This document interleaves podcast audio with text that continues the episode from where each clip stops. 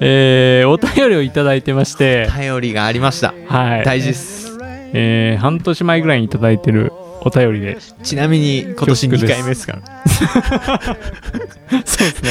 まあ今年雨が多かったから仕方ない、じゃあやらないと。ああ、そのためにトレーニングが必要っていう。そこを今、あの、トータルで語ったところでした。あのスノーウィーモンキーになってる から、そうです。そうです。スノーウィーモンキー。えー、っと、2通いただいてまして、 はい。えー、これはですね、はい。 HY さはい。んからです。はい。えー、スラブがお上手なお二人に質問です。はい。あ、ごめんなさい。ラジオネーム、モンブランおばさんでした。はい。はい。えー、スラブがお上手なお二人に質問です。いえいえ、そんなことないですよ。いやいや、もうエルキャプはもうスラブの岩場だって、こう、かのアレックソノルが言っ書いてました。てるはいぐらいですそかれ読らん。でました。もうスラブお上手ですよね。えー、私はスラブが苦手で、岩でも室内でも苦手ですと。えー最近気づいたのですが、原因の一つは足首が硬く、前後の可動域が狭いため、壁から体が離れてしまうのではないかと思っています。はいえーちなみに、かかとまでペタッと地面に足をついた状態で、はい。しゃがめませんと。えー、それで足首の前後の可動域を柔らかくする方法。何かご存知でしたら教えていただけると嬉しいです。もしくは、他にスラブのコツなどあれば教えていただきたいです。よろしくお願いします。ということで、ありがとうございます。はい。えー、まあ、この足首前後の可動域を柔らかくする方法うんってあるんですけど、あんまり、えー実は足首の可動域は関係ないんじゃないかなと僕はスラブに関しては思ってるので、これに関してはちょっとノーコメントなんですけど、僕もそれこそ足首をだだいぶ昔ですけど足首を折ってボルトを入れてたりしたんで足首すごい可動域狭いんで すよね同じくです。なんですあのいや柔らかいに越したことはもちろん、もちろん、はあい。の時雄さんとかのあのロックスノのうん、スラブのコツかな、柔らかあいのですもんね。スラブマスターの時も、うん、確か足首の柔軟性って書いてあったんで柔らかいに越したことはない気がしますうん、これはちょっと結構難しいなと思うのであれなんですけど、えースラブのコツっていうところで、はい、もうケイトさんがス答ラえようとブしてたスのラブマスターにちょっと、答えますよはい、 Just believe and do it コツあれ違うんですかあれ俺ケイトさんに教えてもらったのああまあその通りですね。とジョジョ立ちぐらいしかジョジョ立ちはい、スラブのコツ実はあのー私今年のはいえーっと10月だっけなあれは9月か10月ぐらいにあのスラブ中級講習会っていうのを実はやったんですよ。小川山であはい、大人気で中中上級者向けのそうすもう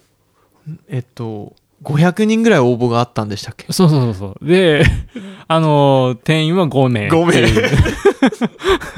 あ 5, 五名だったんですか店員そんな5に少ないです名ねにってお願いしたんですよ実はああはい、それえ聞けるんですか500人抽選外れた500人の思いも一緒に コツを、えっと全部は実はお伝えできないんですけど、うん、まあ、この講習は3時間23時間に及んだんですよねうーんでかなり理論立ててやった実はスラブあそうなんです講習でしたでまあその中のじゃあ一つマエルモンキー僕たちのリスファンラジオのファンなのに一つなんですかいや、さすがにあの、当日出ていただいあまあそうですねた方に、まあ、かなり10個ぐらい実はコツって、10個20個ぐらいリストアップして渡したんですけど、えーっと、あのですね、実はスラブのコツっていうのは、まあ、コツっていうよりも、かかとの向きが実は重要なんです。うーんで、それまあどういうことかっていうと、この向きあのー壁に対してはい足が垂直になるはいこれが一番安定するうーんんですね、うんまあそれはあのーまあすちょっと実践とともに交えながらじゃないとなかなか伝えられないんですけど、例えば横にトラバースするときにはい足をそのまま横にこう今いる位置から左足を出すとうんトラバースの時に出すと壁に対して垂直じゃなくて斜めに置くことになる、うんそのまま置くとはいじゃなくてそれをあえて垂直にするように自分で足首でこうグッてこう曲げてやるとハの字じゃなくてそう、もう突き刺すっていうか壁に対してまあ垂直ですねまあ、T の字になるようにはい壁にに対して対してはいそうなるのが実は重要ででこれは横に行く時も上に行く時も一緒ですうんでその時に足を乗せる時にかかとを下げたまま乗せないかかとを下げたまま乗せない乗せないかかとを落とさないはいっていうのが重要ですはいこれがコツ置ない置いた後にですか置く前からの意識あで置く前からの意識ではい、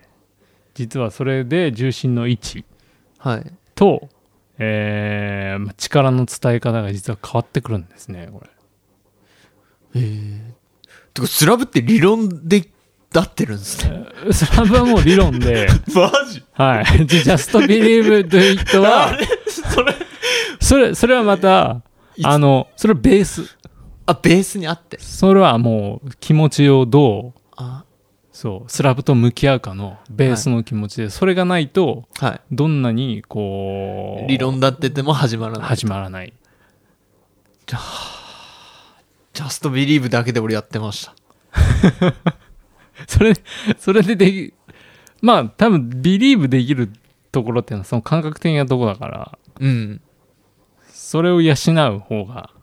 うん自分的には重要だなって大事だなっうんては確かに思うんですけど、確かにで立ってみてその立てるようになったのを繰り返しやって理論立ててみるとそういうコツっていうかがあるってことなんですねというよりそのジャストビリーブのところのはいボリュームが増える技術は自信なんですよ、技術は自信そう技術は自信につながるはいはいはいで技術に不安があると自信っていうのはなくなってくるんですね、はいはいだからジャストビリーブ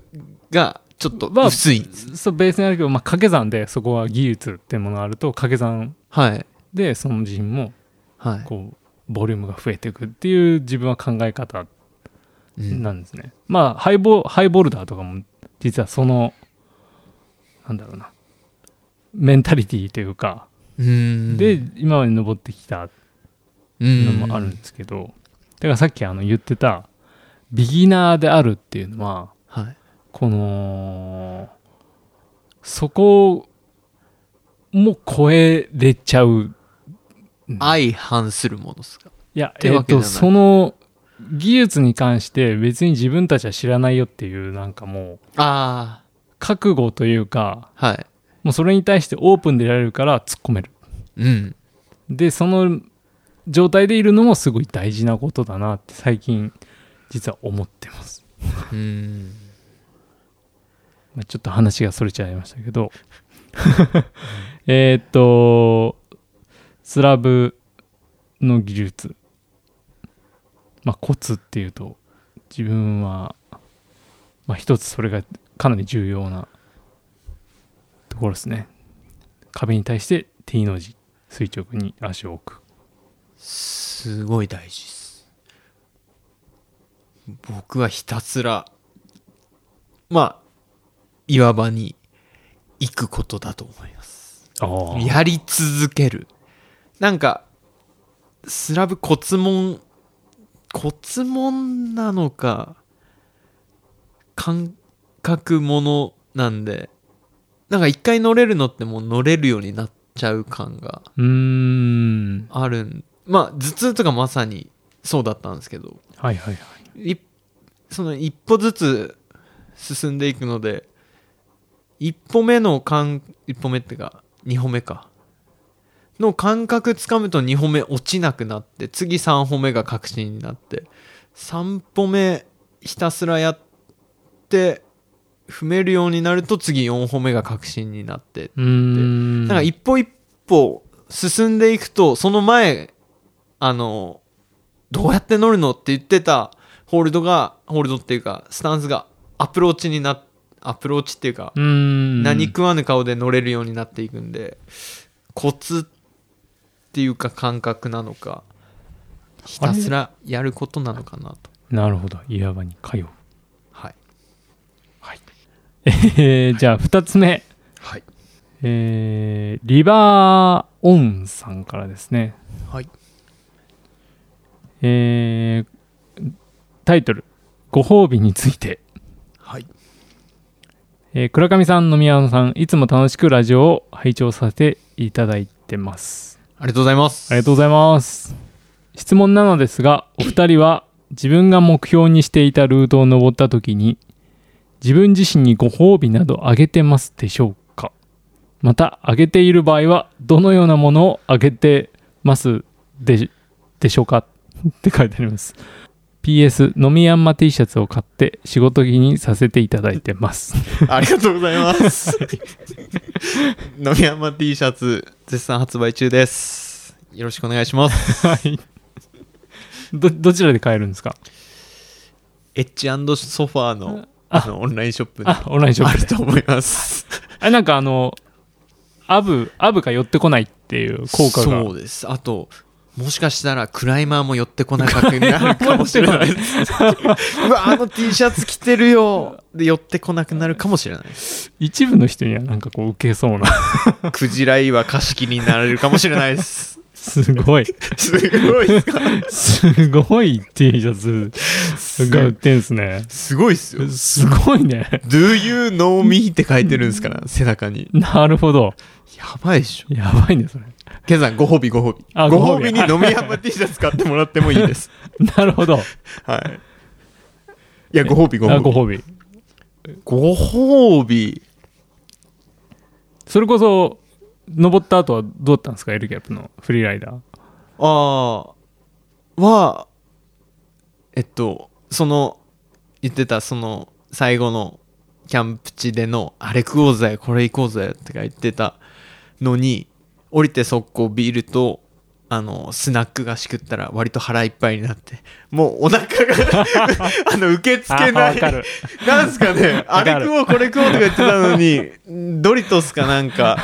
なんかスナック菓子食っただけでもう腹いっぱいになって、 そうわかるわかるあともう一つなんかエピソードあって、その、泣いたっていう話だったじゃないですか。で、カッシーも、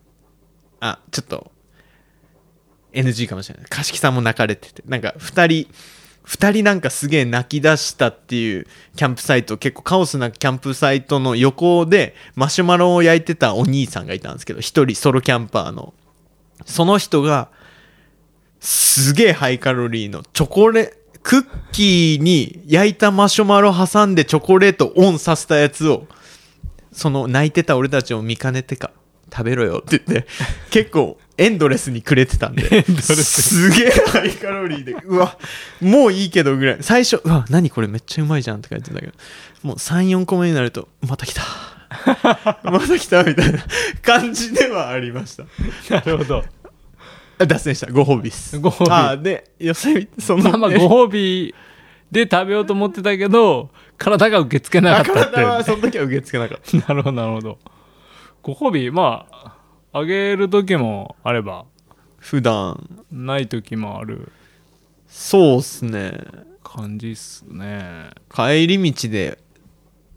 美味しいもん、ちょっと、普段食べるのより、うん。ちょっといいもん食べるぐらいな感じかな。ぐらいっすよね。はい別に自分のためにそれで登れたからなんか買うとかは別にないっすよね。ないっすね。自分自身よりも、例えば、まあそれで迷惑というか、自分がプロジェクトでこうずっとトライしてる時って、はい。結構す周りの、周り、特に家族、はい。に、まあ、自分もピリピリしてるんでプロジェクトやってる時って、結構ストレスフルなうん。あの時間を過ごさせてしまったっていう、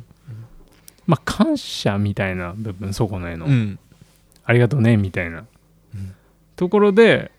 こうご飯行こうよみたいなのはよくあるけど自お分返しお返しそうというかお返しはいみたいな、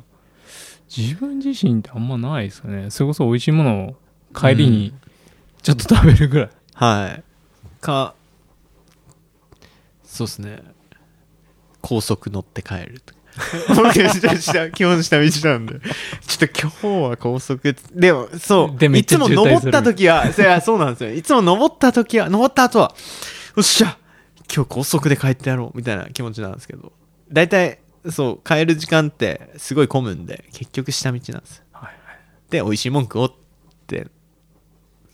そんなに美味しいかわからないですちょっといいもん食べるぐらいああなるほどでもこの、まあ、ご褒美っていうここの、まあ、リバーオンさんもあの、はい表現してますけど、まあ、それまで例えばプロジェクトとかだと、まあ、ピリピリしたりはいこう減量したりこうトレーニングにこう集中したりして、まあ、自分のメンタルもこうかなり追い込んでるうんことがまあ多いと思うんですけどそれを緩めてやるっていうのは、実はあの、まあ、自分も心臓のことを勉強して。うんすごい大事っていうのがよく分かったんですよ実はそれ最初の話に戻るんですよね 最初の話そうそう まあ自律神経の話になるんですけ どいやあダメですいや本当ね大事なんですよ有酸素運動の話だけじゃ聞かせてください有酸素の話、話すとこれまた1時間とかになっちゃうんであのーそうオンオフが大事です人間、うん、はい思います常にオンだとうん体もその状態に蝕まれていくのでうんまあなんていうのかなうんゆるさは大事です思いますはいでも緩みすぎると寄せ見て戻ってきて5キロ増えちゃってたん でよいやそれね4キロか正常な反応だと思うんですよそれって体的にはどっちの方がいいんですかねいやもうあのー例えばビッグオールとかってすごい精神的にも身体的に負荷かかって、はい自分のノーズのあの空に登った後は3ヶ月間ぐらいふぬけだったの3ヶ月わか23ヶ月ぐらいふぬけでずーっと疲れが取れなかったですね結局そうそうそうそうはいあれってやっぱりまあこれまた全然違う話なんだけどはいリカバリーについて、はいまあ、この1年間すごい学んできてはいリカバリーをいかにするかっていうのが、あのすごい重要なんですよね、うんあのートレーニングだったり、まあ、そういうプロジェクトに向かってる時って体を痛めつけてはいるわけでうでんそういう時っていうのは体は弱ってく一方なんですうんうんで体とか精神が強くなるっていうのは、まあ、精神は分かんないけどあのリカバリーの時なんですよねうーんだからいかにリカバリーにこう時間と労力って言ったらちょっと違うけどその質を高めるかっていうのがうん実はパフォーマンスに直結してくるっていうのをようやくこのクライミング歴にして理解して、うんまあ、特に心臓で倒れてから本当にそう思って、うんまあで結構そのリカバリーに関しての研究というか、あのー実験をしてる人ってあの100マイルはいはのトレイルランナー、いレースレースっていうそうはいそう、160キロ走るうん人たちの、まあ、話を聞いたりうーんすると、そのリカバリーってあなるほどなっていうのが多いんですよね。幻覚が見えたりするとか言いますもんね100マイルの人そうそうしかも人によっては2ヶ月間1ヶ月間だっけなであはっいレース後や800キロ走るとか1ヶ月でえマジですかだからレートスレレレーーススにに向向けけてて 3, つ出るとかええ100マイルの 200200? 200キロとかだったっけなあれは100何十マイルとかだから100マイルなんでそもそも160キロぐらいですか160キあローキロで言うと160キロ160ですよねでそれをまあ夜通し走るとはいでも凄まじいからのダメージじゃないですか、でそこでダメージを受けるのは筋肉っていうのは3日4日で治るらしいんですねあそうなんですねそうで、実はあのーダメージを受けてるのは内臓あ内臓なんですねそう臓器の部分なんですね臓器の部分なんですよ、でその臓器の部分、えーはいまあ、これまたちょっと深い話になっちゃうんだけどその精神とか自律神経っていうのは実はあの人間の内臓の腸はい腸内環境がうんかなり影響してるっていうのはまあいろんなその研究で分かってるんだけど、はいまあ、他にもその肝臓だったり腎臓だったり、まあ、いろんな内臓全てですよねそこにすごいダメージがいってるで、うんそこをいかにリカバリーするかっていうのがうん実はあの100マイルレースをこう、まあ、連続でうんこう走る人にとってはすごい重要なテーマでうんでクライマーって今までそんなに内臓をはいこうなんていうのかなリカバリーするだったりとりあえず BCA 飲んどきゃいいだろうぐらいの うん感じがあったじゃないですか、いまあ自分も実際そうだったんですけど、えっと、でも BCA に効くのって、まあ、もちろん抗酸化作用とかもあるんですよね、はい BCA にはただそのやっぱ筋肉的なうんこう、の修復で飲むけど内臓をよりはいこうリカバリーさせるっていうのが大事なんですねはいで ちょっとご褒美の話がだいぶ食 いやいやいやケンさん今しょ食事っすか内臓の話そう食事だからリカバリーするにはいい食事で人によっては、あの食べない方がいいっていう人もいるんですよええ内臓に食べた分だけはいろ過させるから、内臓働かせるからすごい、あそっか使そう使う動かせるそう働かせてしまうんですね一番こう食べないのがまあ回復しますっていう人も実はいてうんだからあの ベッコール登った後にはいすごい油もんとか食べれると、はいまああれもう追い打ちかけるようなもので まあでもまあ食べたいものを美味しく食べるっていうのが多分一番重要なんだけどはいまあそういうそのなんていうのかなそういう一つあ内臓に負担をかけるでそれをリカバリーするっていうのを観点で、うんそのご褒美は考えいやるのはいかがでしょうかっていう提案でした。ご褒美までだ大事です、はい大事です何食べたらいいですかねあの野菜ジュースですストイック やばいな本当に野菜ジュースかはい、最近よく言われるコールドプレスジュースとか、はいはいははい、あとは、まあ、植物性のものを取るっていうのがいうんあの一番実はリカバリーにはいいですそれはいろんなその、まあ、血管へのその拡張作用だとか、うんえーまあ、ビタミンだの関係だとか、まあ、調べればいっぱい出てくるんですけど、はいまあ、とにかくそのリカバリーにはそういう全粒粉プラントベースのものを取るっていうのが いいっていうなんかだいぶ脱線しちゃったけど野菜ご褒美はしっかりハイカロリーなも のを食べてもらってそうですねあちなみにこのちょっと宣伝っぽくなっちゃうんですけどはいあのーパタゴニアのプロビジョンズっていうのが食品があるんですけど、それで最近あの美味しいの出たっすかー そう美味しいのもいや全部美味しいですそう全然すいません美味しいい全やいや美味しいのも出てるんだけど、部はいそのなんかトークセッションみたいなのがああはい最近やってきてはいそれが YouTube で公開されてるんではい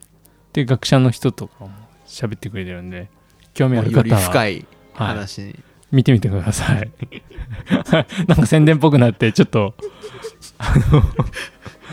不本意なんですけどいやそんなことないですというわけでご褒美は体に自分が喜ぶものを食べるそれが一番ですはいそうしましょうはいというわけでえー、久々のレイニーモンキーズラジオはい次はいつぐらいになりそうですか次はあスノーイーモンキーでしたねああそうあーいや今冬は冬はやれますよそうですねまあでも登り行っても近場っすからね僕 たちそうだねそうまあ来年来年にはなりますいやこれを配信してるのがもしかしたらもう来年になってるかもし なっれてないる可能性は大です、これ今収録してるの12月の23日なんですけどはいクリスマス前にそうですねはいいややっぱクリスマスに配信した方がいいんじゃないです まあそうそれもありですねかはい、はい、 久々のはいそうしましたというわけで、はい、メリークリスマスメリークリスマス、はい良いお年を良いクライミングを